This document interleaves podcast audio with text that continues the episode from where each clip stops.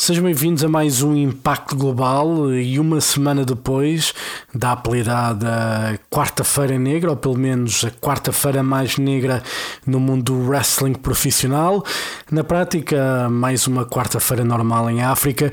Fui interpelado no Twitter para dar a minha opinião em relação a este tema dos despedimentos e também a outros relacionados com a atualidade na WWE. Por isso, vamos ver se eu consigo fazer isto rapidinho. Well, it's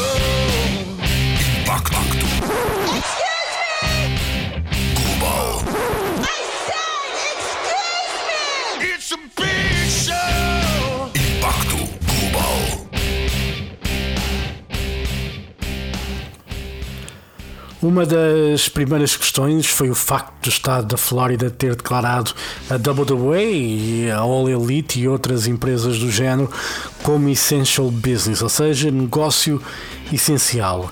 Isto acabou por abrir portas à AWE para voltar a fazer espetáculos ao vivo e em direto, mas sem público, e acaba por dar uma oportunidade para a All Elite e a UFC poderem fazer o mesmo, desde que respeitem as diretrizes impostas pelo Estado.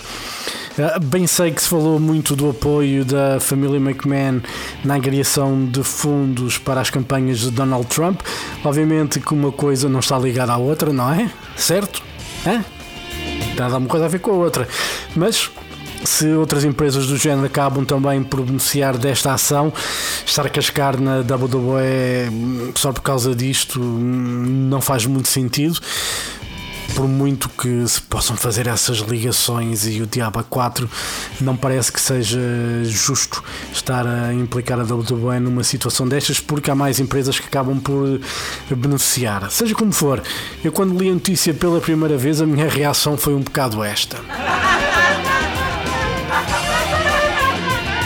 Entretanto, depois voltei a ler a notícia e a reação foi um bocado outra.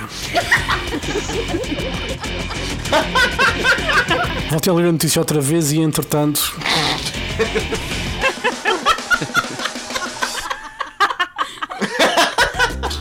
se eu acho então se WWE, a AEW, o UFC são um negócio essencial tendo em conta a pandemia que estamos a viver, não sei, eh, mas depende também um pouco do.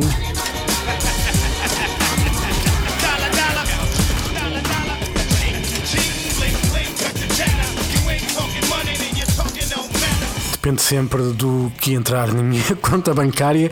Então, a minha opinião é capaz de mudar, como mudaria a opinião, se calhar, de muita gente se o dólar dólar entrasse na conta bancária. Ora bem, vamos então falar de programas em direto. Uh, se a WWE tem possibilidade de fazer e desde que respeite as regras e tenha cuidado suficiente, não vejo por que não. Não me chateia, é um risco, é.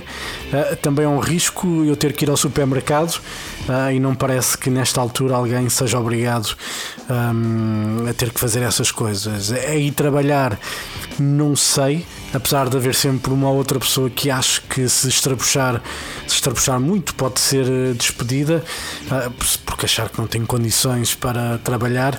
Um, não faço ideia. Eu vou partir do princípio que a WWE está a respeitar uh, as indicações um, da Direção-Geral de Saúde lá do sítio, um, que esteja de facto a desinfetar e a testar as pessoas.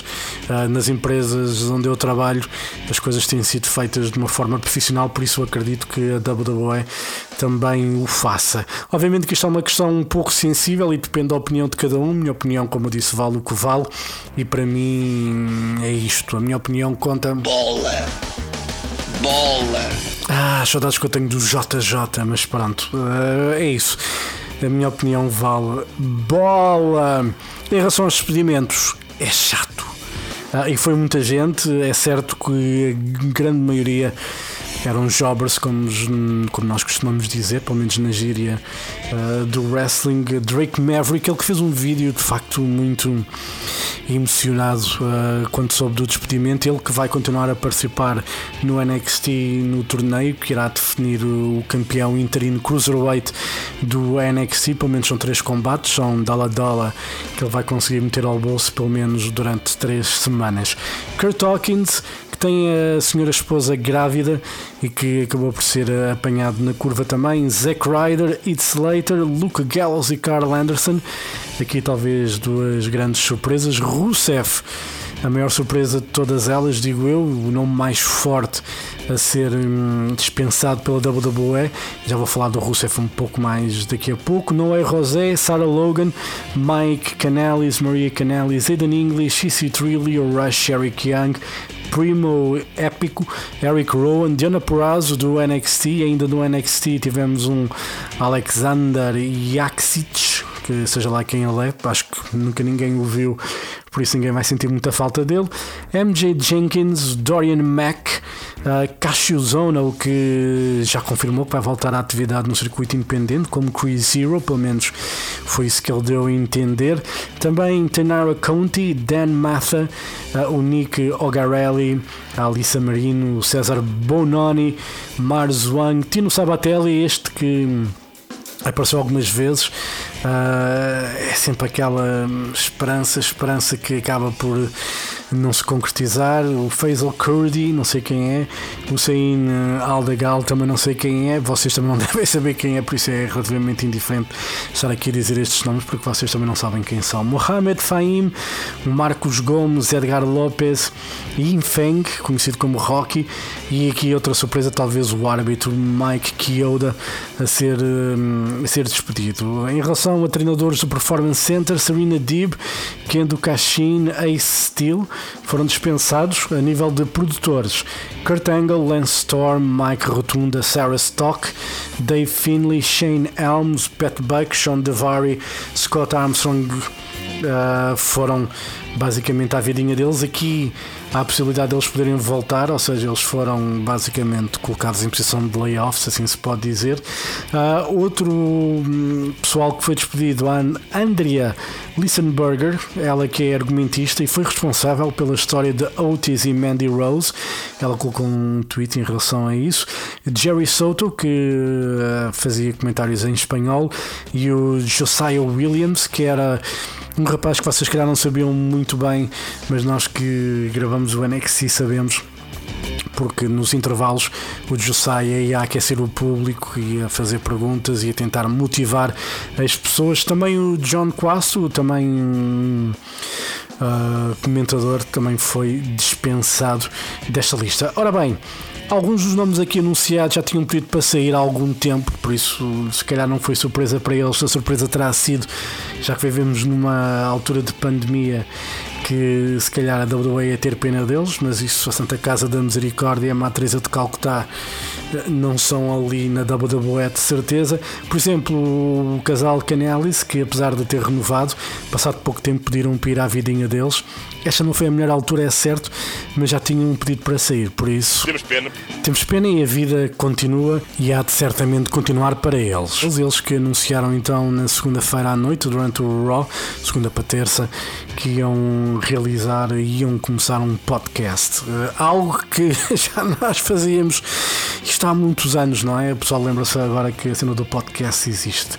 Rousseff foi então uma grande surpresa para mim, não surpresa tão grande assim como se possa dizer, porque ele já tinha pedido, já tinha pedido para sair, uh, foi insistindo e agora um, foi então, viu-se o seu desejo concretizado. Talvez seja a maior perda para a WWE, sem dúvida que será um dos alvos da All Elite. Um, os DLC também já tinham sido, já tinham renovado o contrato, foram também outra grande surpresa, como já o disse há pouco. Uh, mas também é bom da verdade, a WWE nunca soube bem o que fazer com eles, uh, como foi o caso com quase todos aqueles que foram despedidos. No caso de Rusev, eles tiveram tantas, tantas oportunidades que certamente na empresa certa o Rusev vai dar bons resultados. O Rusev Day era algo que estava a pegar, eles tiveram ali tantas oportunidades que enfim, foi uma tristeza terem deixado a coisa passar, mas isso já tinham feito com o Dean Ambrose perder oportunidades, uh, com o Braun Strowman perderam oportunidades, por simplesmente ele teve a oportunidade agora por conveniência, porque estava lá e o Roman Reigns não quis combater, por isso, hum, enfim, uh, pode ser que isto sirva de lição para a WWE, se calhar não ter tanta gente e saber aproveitar e focar um, aquilo que os lutadores podem fazer e o seu potencial, por isso. Vamos ver o que é que o futuro dirá. Para já já sabemos que vai ser um bocado complicado, mas a vida continua. Voltando à programação da WWE, parece que a ideia agora, hum, que os canais de televisão não vão penalizar a empresa por gravar programas, tudo indica que a ideia é gravar dois programas uh, de cada por semana. Parece que então, já neste sábado, 25 de abril, sempre, uh, vão ser gravados dois episódios do SmackDown para os dias 1 e 8 de maio. Na segunda-feira, dia 27, a ideia parece que é gravar uh, o Raw, ou seja, gravar o Raw que vai para o ar nesse dia e também o que vai para o ar na semana seguinte, ou seja, dia 4 de maio. Na quarta-feira, dia 29, vão ser gravados dois NXTs, um para o ar naquele dia e o outro para a semana seguinte, no dia 6 de maio. E parece que até final de junho, início de julho, a WWE vai fazendo este tipo de programas para basicamente tentar aproveitar ao máximo os lutadores que estão disponíveis e também para evitar que eles estejam a viajar todas as semanas para as gravações dos programas. Parece uma boa ideia, um, vamos ver se as coisas mudam entretanto. Tenho sérias dúvidas porque de facto isto está um bocado complicado. Digo ao pessoal que gosta de música que parece que este ano já não vai ter mais concertos, talvez no inverno, eventualmente, talvez, mas isso vamos esperar. E pronto, uh, pediram a minha opinião, a minha opinião é esta, espero que tenham gostado. Uh, mais perto do Money in the Bank, ou caso hajam mais algumas novidades, cá estaremos para mais um podcast. Mas pronto, entretanto, já sabem, lavem as mãozinhas, mantenham-se em casa façam os possíveis para não sair à rua e tenham muito cuidado. Respeitem os outros, respeitem-se a vocês e pronto, e nós cá estaremos para hum, tentar vos entreter de alguma forma com um podcast mais parvo do que este, possivelmente. Vamos ver. Então vá, um forte abraço e com o Money in the Bank aí à porta, dia 10 de maio, nós iremos fazer um podcast para falar um pouco sobre isso, apostas e tudo mais o que possa estar a aparecer nessa altura. Forte abraço! Well, it's a big show. Excuse me! I said, excuse me! It's a big show!